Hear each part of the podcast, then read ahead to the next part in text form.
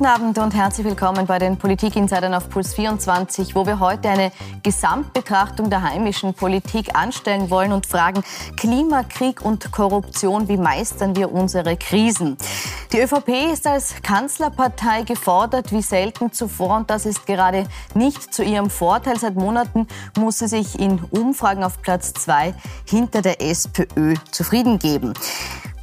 Ist das zu Recht? Wie ist es mit den Lösungsansätzen der beiden Parteien, wenn es um Teuerung geht, wenn es um die Umwelt geht und auch um den gerechten Einsatz von Steuergeld? Darüber diskutiere ich heute mit den Gästen im Studio und begrüße dazu recht herzlich Laura Sachsländer, die Generalsekretärin der ÖVP, die sagt, die Bundesregierung legt bereits ein zweites Antiteuerungspaket vor und schafft damit zehnmal mehr Entlastung als in Deutschland.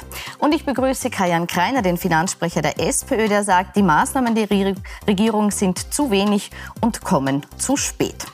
Herzlich willkommen. Ich möchte gleich bei diesen Teuerungen bleiben, mit denen wir im Moment konfrontiert sind. Das ist ein Thema, das nicht nur die Politik gerade beschäftigt, sondern alle Menschen, auch alle Unternehmen. Die Regierung hat am Wochenende ein sehr umfassendes Entlastungspaket vorgelegt. Zwei Milliarden ist es schwer. Herr Kreiner, Ihr stellvertretender Clubobmann Jörg Leichtfried hat das Paket als Showpolitik bezeichnet. Warum? Naja, das Erste ist, dass wir uns ja anschauen, seit September machen wir darauf aufmerksam, dass wir ein Problem haben, vor allem mit den Energiekosten. Dabei ist es um Strom und Gas gegangen. In der Zwischenzeit geht es ja auch um Sprit, Diesel ähm, und auch um Lebensmittel. Und äh, im Strombereich haben wir einen klaren Vorschlag gemacht und die Regierung hat heute im Parlament, das ist gerade heute beschlossen worden, ähm, etwas beschlossen, das eigentlich sehr beschämend ist. Ähm, wenn man sich ansieht, ein Drei-Personen-Haushalt zum Beispiel, ähm, das sind Zahlen der E-Control, dann müssen die damit rechnen, dass sie 1200 ähm, Euro mehr zahlen müssen, heuer, nur für, für Strom und Gas. Und davon bekommt 200 Euro Finanzminister. Und heute hat die Regierung großartigerweise beschlossen, dass er sich nur 50 Euro behält von den Mehrkosten und 150 äh, den, den, ähm, quasi den äh, Haushalten zurückgibt. Aber er, er profitiert heute noch immer mit 50 Euro aufgrund der Teuerung. Und das kann doch nicht sein, ähm, dass die Republik an der Teuerung verdient. Das ist aber der Fall nach dem heutigen Beschluss. Frau Sachsener, vielleicht gleich darauf eine Reaktion. Da ist jetzt vorgerechnet worden mit sehr viel Spielgeld. Bleibt zu viel beim Finanzminister? Naja, Sie haben recht, die Teuerung ist tatsächlich ein äh, Problem, das uns aktuell enorm fordert und das die Bevölkerung auch enorm beschäftigt. Und das Jahr ist jetzt noch keine drei Monate alt und die Bundesregierung hat jetzt schon zum zweiten Mal ein Antiteuerungspaket vorgele äh, vorgelegt. Das sind jetzt in Summe äh, fast vier Milliarden Euro, mit denen wir zusätzlich entlasten, zusätzlich zur Steuerreform, die wir am Anfang des Jahres beschlossen haben, mit 18 Milliarden Euro. Und ich darf schon darauf hinweisen, dass es äh, zehnmal so viel ist wie in Deutschland, was übrigens ein SPD-geführtes Land mittlerweile ist.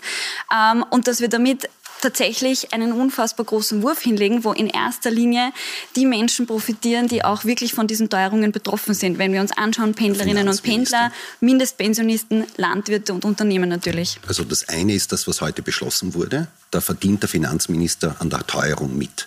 Das andere ist, dass Sie etwas ankündigen. Sie kündigen an, dass Sie diese 150 Euro auf 300 Euro verdoppeln. Die SPÖ hat bereits vor Monaten einen Vorschlag gemacht, dass wir um 50 Prozent, nämlich um 600 Euro quasi das reduzieren. Das heißt, ähm, selbst mit dem, was Sie angekündigt haben, sind Sie noch nicht einmal in der Nähe von dem, was man eigentlich machen könnte. Ähm, und wir reden da noch gar nicht über den Spritpreis. Da geht es ja nur um Strom und Gas. Das, was die Leute jetzt Monat für Monat mehr zahlen müssen. Und Sie haben angekündigt, dass Sie irgendwann im April, ich weiß nicht genau, oder im Mai, ähm, diese nächste Stufe kommt. Seit September weisen wir darauf hin. Seit September haben wir die Lösungen und die Regierung macht wenig und viel zu spät. Naja, also zum einen bei dem Paket, das wir dieses Wochenende vorgelegt haben, da ist die Höhe der Entlastung deutlich höher als das, was jetzt durch die Inflation auch tatsächlich wieder aufgefressen wird, also mehr als doppelt so hoch eigentlich.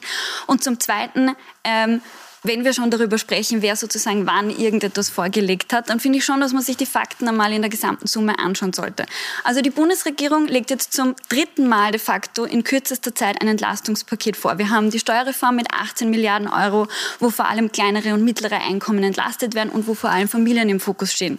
Wir haben mittlerweile zwei Teuerungspakete, wo auch besonders betroffene Zielgruppen davon profitieren. Und während die Bundesregierung diese Pakete vorlegt, gibt es bei der Sozialdemokratie und äh, diese Anmerkung müssen Sie mir jetzt erlauben, offensichtlich nur zwei Prioritäten. Und zwar, das ist das eine, mit dem Zeigefinger ständig auf den Bund zu zeigen, obwohl selbst in den eigenen SPÖ geführten Bundesländern überhaupt nichts passiert, ganz im Gegenteil.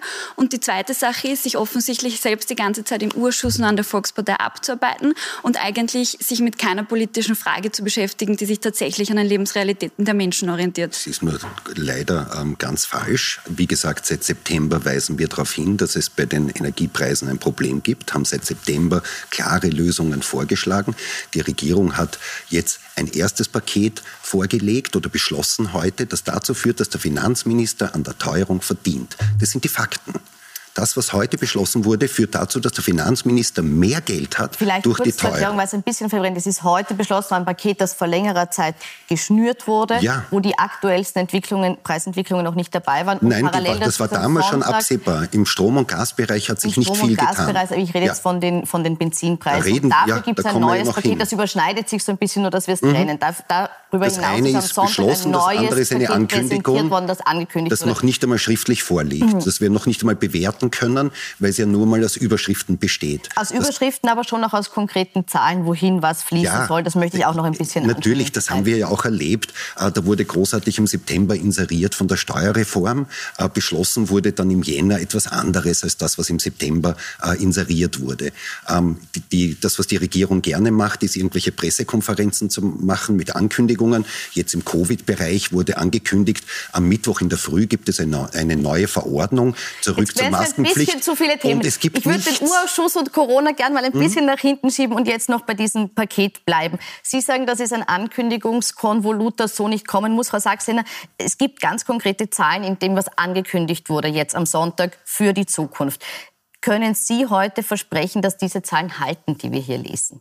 Naja, also ich gehe gleich darauf ein, aber ich möchte zuerst auf die Kritik vom Kollegen eingehen. Ja, natürlich diskutieren wir seit mehreren Wochen über die Teuerungen und die Bundesregierung hat doch schon vor einigen Wochen, bevor die Sozialdemokratie sich mit diesem Thema überhaupt noch beschäftigt hat, ein erstes Antiteuerungspaket vorgelegt, das, wie Sie ja sagen, äh, heute beschlossen wird. Und jetzt haben wir am Sonntag ein zweites Entlastungspaket vorgelegt. Und ich möchte schon wirklich eins festhalten. Es gibt kein, kaum ein europäisches Land, das so etwas Vergleichbares vorgelegt hat in dieser Höhe mit diesen Summen. Und noch einmal äh, zur Betonung, in Deutschland äh, sind wir weit entfernt von diesen Summen. Österreich entlastet in Summe mehr als zehnmal so viel wie die Nachbarn. Sozusagen, also darauf. Ja, aber erstens einmal ist das falsch, was Sie sagen, weil wie gesagt, im September hat die SPÖ die ersten Pakete oder Vorschläge gemacht und Sie haben vor ein paar Wochen begonnen zu erkennen, dass die Teuerung wirklich ernst ist. Äh, und das nützt überhaupt niemanden, immer zu sagen, in Deutschland geht es den Menschen noch viel schlechter. Ähm, wir leben halt in Österreich und in Österreich hat die SPÖ diese Vorschläge gemacht und die Regierung setzt wenig bis gar nichts davon um. Leider, weil äh, unter der Teuerung leiden die Menschen Woche für Woche und das Ankündigungspaket jetzt vom Sonntag, das kann ja frühestens im Mai Mai äh, zu irgendwelchen Zahlungen führen. Und die Frage ist, wieso man im September reagiert hätte, wie wir das vorgeschlagen hätten haben, dann hätten wir jetzt nicht diese Probleme.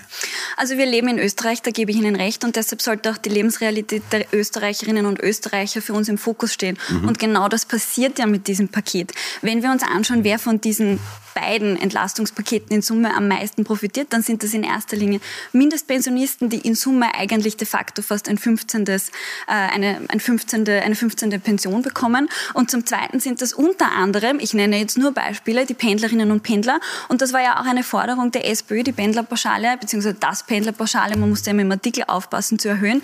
Insofern kann ich Ihre Kritik da eigentlich überhaupt nicht nachvollziehen. Das ja. müsste Ihnen ja eigentlich äh, gefallen. Nein, ähm, schauen Sie, es gibt ja andere Länder, die machen das zum Beispiel auch besser, was den Spritpreis betrifft. Da ist ja das Einfachste, einen Marktpreis einfach festzusetzen mit einem Euro 50. Das hat zum Beispiel Slowenien gemacht. Das heißt, es darf ein Liter Benzin, ein Liter Diesel nicht mehr als 1,50 Euro kosten an der Tankstelle. Die Mineralölkonzerne machen noch immer Gewinne in Slowenien, aber nicht derartige Übergewinne wie in Österreich. Da ist die ÖVP dagegen, weil da ist sie für die sogenannte freie Marktwirtschaft. Ähm, Vielleicht und in anderen Bereichen naja, ist das halt nicht der schon, Fall. Man muss schon Maßnahmen treffen, die auch tatsächlich im Geldbörsel der Menschen ankommt. Und man und muss schon Maßnahmen wählen, die am Ende des Tages auch volkswirtschaftlich Sinn machen und die dann auch wirklich einen Effekt erzielen. Mhm. Und wenn wir schon bei internationalen Vergleichen sind, ähm, wenn wir uns zum Beispiel anschauen, Nein, den Energiekosten... Ich möchte, ich möchte, ich möchte, ich möchte eine Nachfrage, weil es für mich nicht verständlich war. Sie haben jetzt gesagt, ein Preisdeckel von 1,50 Euro würde nicht im Geldbörsel ankommen. Das habe ich nicht verstanden. Das hieße ja, dass der, der das Benzin wirklich für jeden, der an die Tankstelle fährt, billiger ist. Warum kommt das nicht im Geldbörsel an? Nein, man muss sich anschauen, was das am Ende des Tages für Konsequenzen hätte. Und zwar würde so ein Preisdeckel oder Preisobergrenze, wie auch immer man es nennen will, dazu führen, dass, der, dass wir massiv in den Markt eingreifen würden und dass am Ende des Tages gar kein Sprit mehr da wäre. Aber in dass Slowenien wir da Schwierigkeiten hätten. Und das und würde am das. Ende des Tages, das würde am Ende des Tages nicht tatsächlich, das sagen einem auch alle Experten, mhm. nicht tatsächlich im Geldbörsel der Menschen ankommen. Gut. Und das ist nämlich jetzt der Unterschied zu den mhm. Maßnahmen der Volkspartei. Mhm.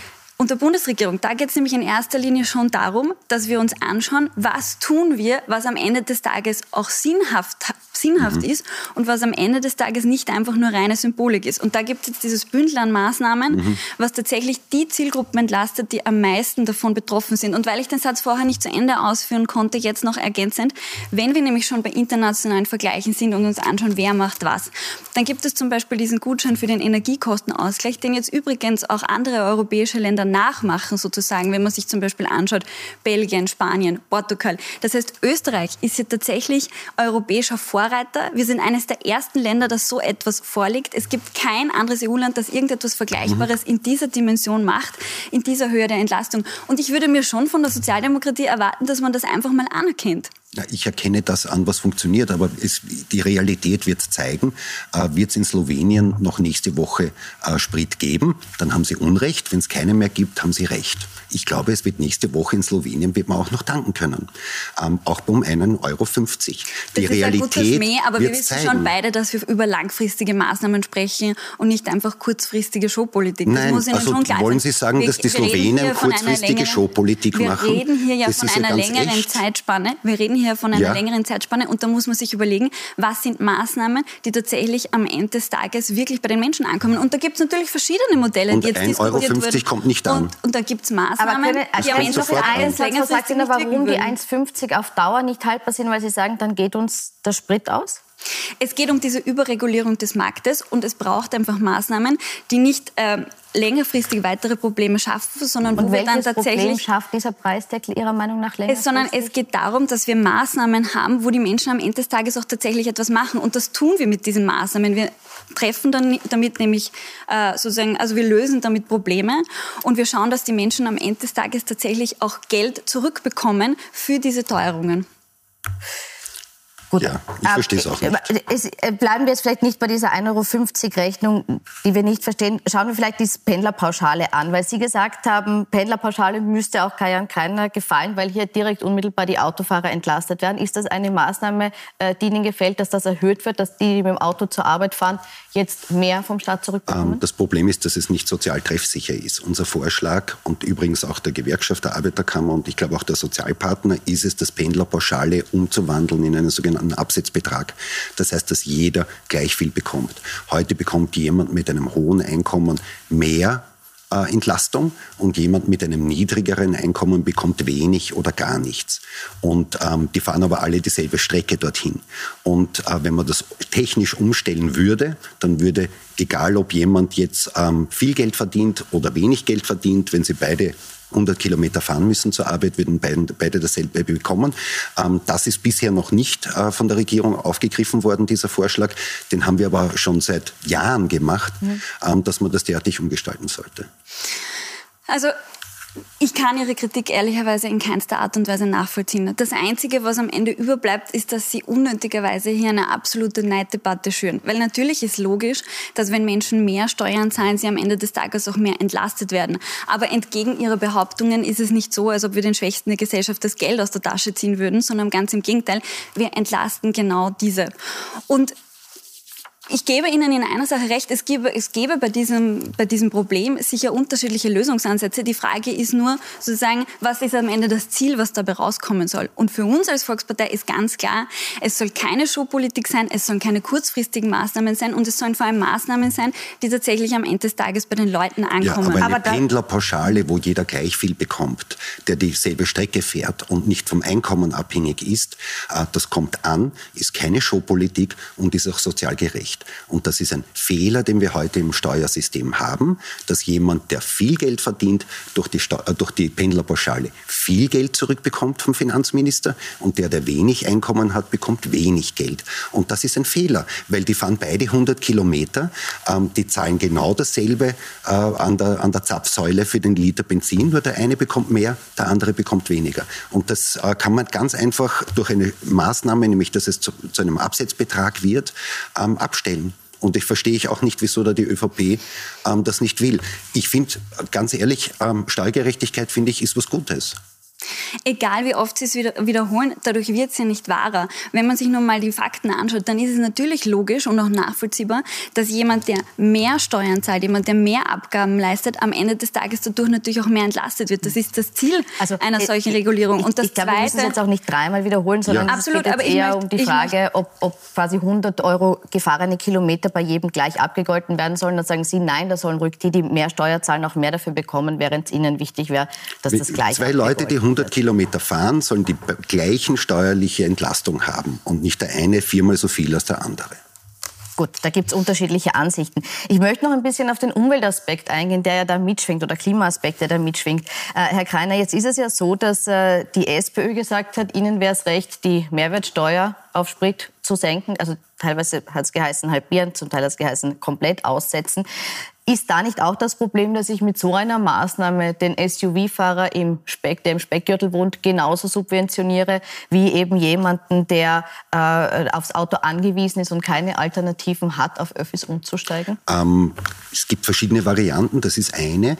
Ähm, die Frage ist einfach, wie das Geld ankommt. Und Mehrwertsteuer ist eine sogenannte, ist ein technischer Begriff, eine sogenannte regressive Steuer. Das bedeutet, Menschen mit kleinen Einkommen sind stärker von der Mehrwertsteuer betroffen als Menschen mit großen Einkommen. Insofern, wenn ich die senke, haben im Verhältnis die Kleinen immer mehr davon als die großen Einkommen. Warum wollten Sie diese Mehrwertsteuerschraube nicht drehen? Es gibt eine Vielzahl von Experten, die ganz klar belegen, dass so eine Mehrwertsteuersenkung am Ende des Tages volkswirtschaftlich keinen Sinn machen würde. Und so, ähm, wie es der Kollege vorher ausgeführt hat, wäre es auch europarechtlich gar nicht möglich. Ich möchte aber in dem Zusammenhang äh, schon noch einen Punkt ansprechen, weil Sie ja sozusagen äh, das, den Umweltaspekt angesprochen haben oder den ökologischen Aspekt.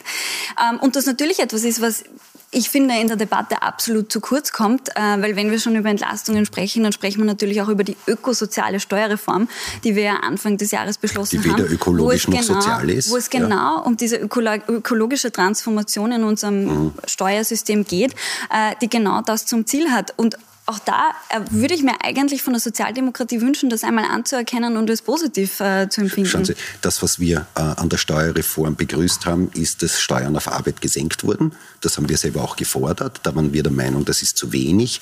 Das, was die Regierung aber auch gemacht hat, ist, dass sie äh, die Steuern auf Kapital äh, und Vermögen gesenkt hat. Und das ist ja ein Fehler. Äh, unser, unser Ungleichgewicht im Steuersystem ist ja, dass Arbeit viel zu hoch besteuert ist, Kapital und Vermögen zu niedrig.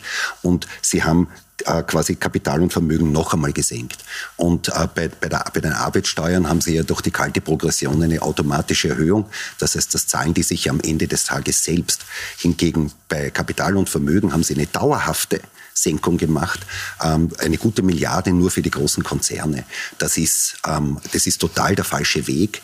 Ähm, die ÖVP macht leider muss man sagen, aus, aus, Sicht der Österreicherinnen und Österreicher Politik für die Superreichen in diesem Land und für die Konzerne und nicht für die breite Masse. Der Unterschied ist, die ÖVP macht keine unternehmerfeindliche Politik, so wie Sie das als SPÖ machen würden, sondern wir machen natürlich eine Politik, die auch darauf abzielt, dass wir einen starken Standort haben, dass wir wettbewerbsfähig sind und dass wir natürlich auch starke Unternehmen haben, die am Ende des Tages auch Arbeitsplätze schaffen.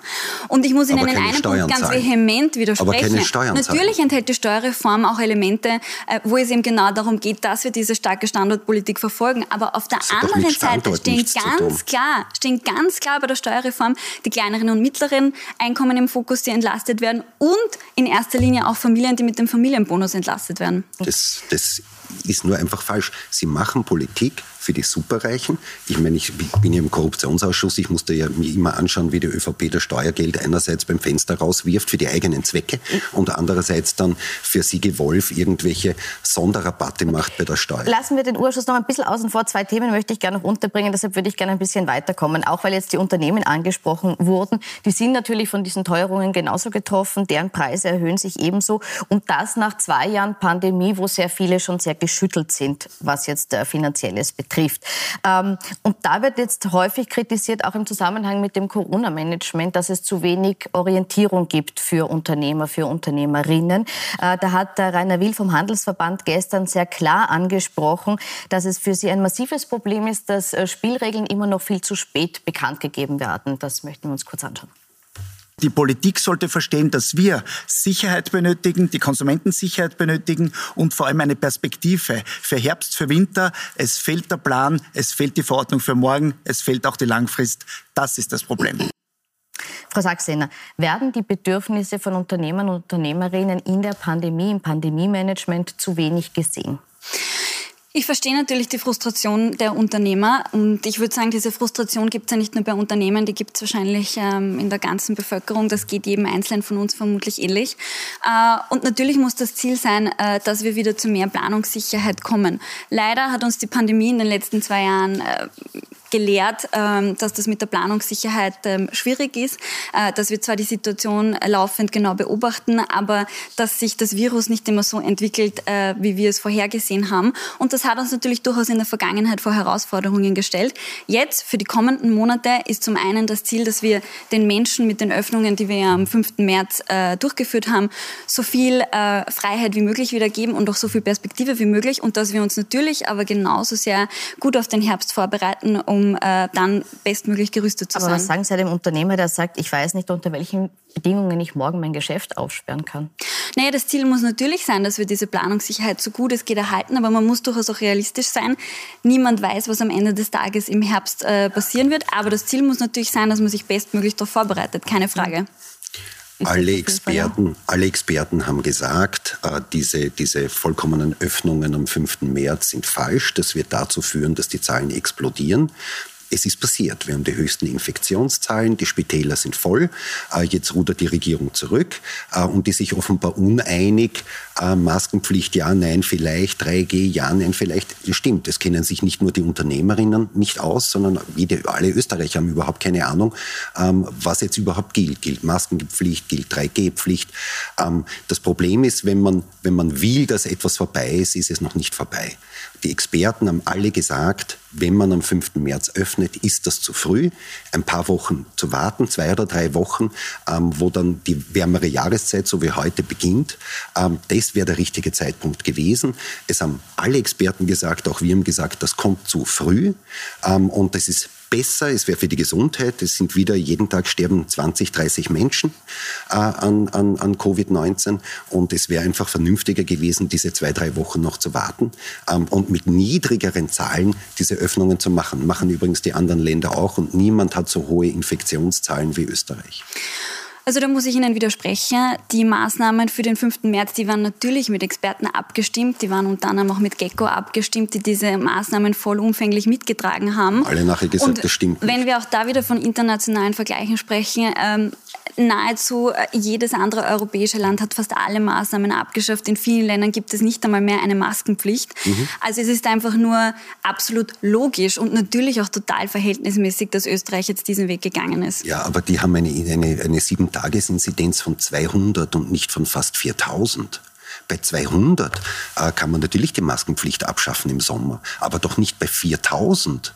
Das ist ja das Problem gewesen, dass wir bei ganz hohen Zahlen äh, so getan haben, als ob die Pandemie vorbei wäre. Ähm, die Zahlen sind explodiert äh, und jetzt haben wir den Salat. Und die Regierung schafft es nicht einmal zeitgerecht zu sagen, wie es jetzt weitergeht. Und keiner kennt sich aus. Das ist aber, muss man sagen, nichts Neues. Die Pandemie wurde ja schon dreimal für beendet erklärt und sie war halt nie vorbei. Gut. Und dann waren wir immer überrascht, dass die Zahlen explodieren. Das, das würde jetzt auch ein, ein, eine eigene Sendung füllen, wenn wir nochmal das ganze Pandemie-Management aufrollen. Fakt ist, dass äh, die Vertrauenswerte in die Politik gesunken sind äh, durch die durch das Pandemie-Management. Und ein, ein weiteres Problem, wenn ich so sagen darf, dass das die ÖVP gerade zu handeln hat, sind diverse Korruptionsvorwürfe, die im Raum stehen, die auch so ein bisschen eingezahlt haben auf, auf, auf das Vertrauen in die ÖVP und im Moment noch wahrscheinlich mitverantwortlich sind für die Umfragen, die unter den äh, Wahlergebnissen der, der, der letzten Werte liegen. Frau Sachsener, da würde ich Sie fragen, wie sind Sie zufrieden mit dieser Aufarbeitung dieser Vorwürfe? Geht Ihnen das einerseits schnell genug? Funktioniert es richtig? Geht die ÖVP da einen Weg, der äh, dazu führt, dass man sich auf kurz oder lang damit nicht mehr auseinandersetzen wird müssen?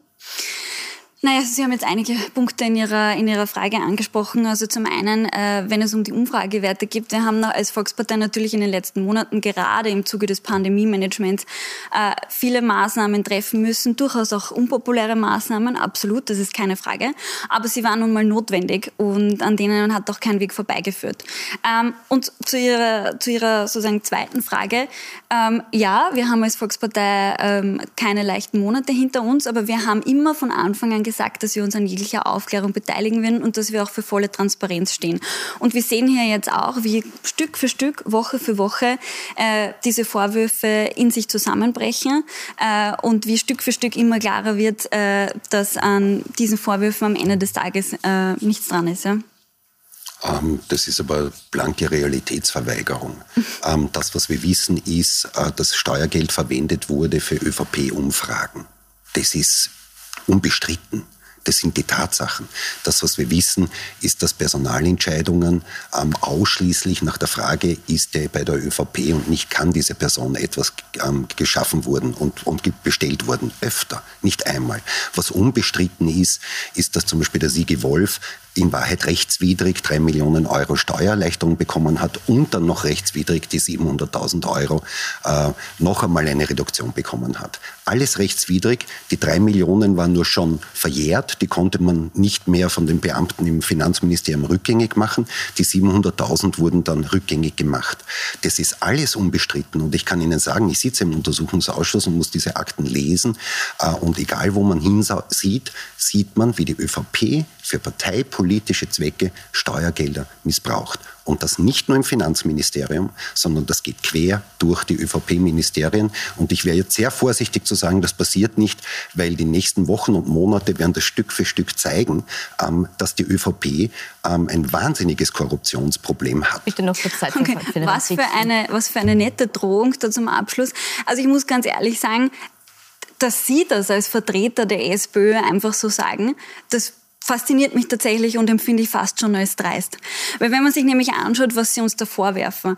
Also was wir in den letzten Wochen in den Medien gelesen haben, ist, dass es da eine Aussage einer Meinungsforscherin gibt, die ganz klar belegt, dass es angeblich äh, vor einigen Jahren Aufträge aus der SPÖ-Bundesparteizentrale gegeben soll, direkt aus der SPÖ-Bundesparteizentrale, die besagt haben, dass manipulierte Umfragen in Tageszeitungen platziert werden sollen. Und der zweite Aspekt, den Sie angesprochen haben, äh, mit, wie Sie es formuliert haben, äh, parteipolitische Verwendung von Steuergeldern. Also das ist wirklich eine Hutzpe, wenn das ein Vertreter der SPÖ sagt. Sie kommen ja so wie ich aus Wien, glaube ich, oder? Also wir sind ja eigentlich Wiener Kollegen. Was sagen Sie dann eigentlich Ihren Kollegen in Wien, wenn es darum geht, dass man hochdotierte Versorgungsjobs für Ex-SPÖ-Funktionäre wie Renate Brauner ähm, ausschreibt? Was sagen Ganz Sie dazu, wenn zwei Drittel, Entschuldigung, zwei Drittel aller Inseratenausgaben mhm. aus der Stadt Wien kommen? Sind Sie dann bei Ihren Kollegen bei der SPÖ Wien genauso kritisch? Schauen Sie, ähm, ich bin auf Bundesebene tätig und mein Aufgabenbereich ist es einfach, die Bundesverwaltung zu kontrollieren. Das mache ich. Ähm, Sie sind ja, glaube ich, auf Wiener Ebene tätig. Äh, da ist es Ihre Aufgabe, das zu kontrollieren und das aufzuzeigen. Nur das, was wir auf Bundesebene sehen, ist, dass Steuergelder verwendet wurden für ÖVP-Umfragen. Dass Steuergelder äh, verwendet wurden, um die ÖVP-Regierungsverhandlungen vorzubereiten. Dass Steuergelder missbraucht werden von ÖVP-Politikern für parteipolitische Zwecke. Und das hat, hat diesen Vorwurf habe ich gegenüber der SPÖ Wien nie gehört. Ähm, aber Sie können ja auch als Minderheit in, in Wien jederzeit einen Untersuchungs, eine Untersuchungskommission, heißt das ja in Wien, einsetzen ähm, und das kontrollieren. Das steht Ihnen ja frei. Aber das wir sind, sind leider, Fakten. Wir sind leider Ende angekommen. Ein Satz, ein aber Satz, wirklich nur ein Satz. Ein Satz möchte ich dazu sagen. Also diesen Vorwurf, den Sie da ansprechen, den es gegeben hat, ja, den hat es tatsächlich gegeben und wir haben als Volkspartei auch von Anfang an gesagt, dass wir uns an jeglicher Aufklärung beteiligen.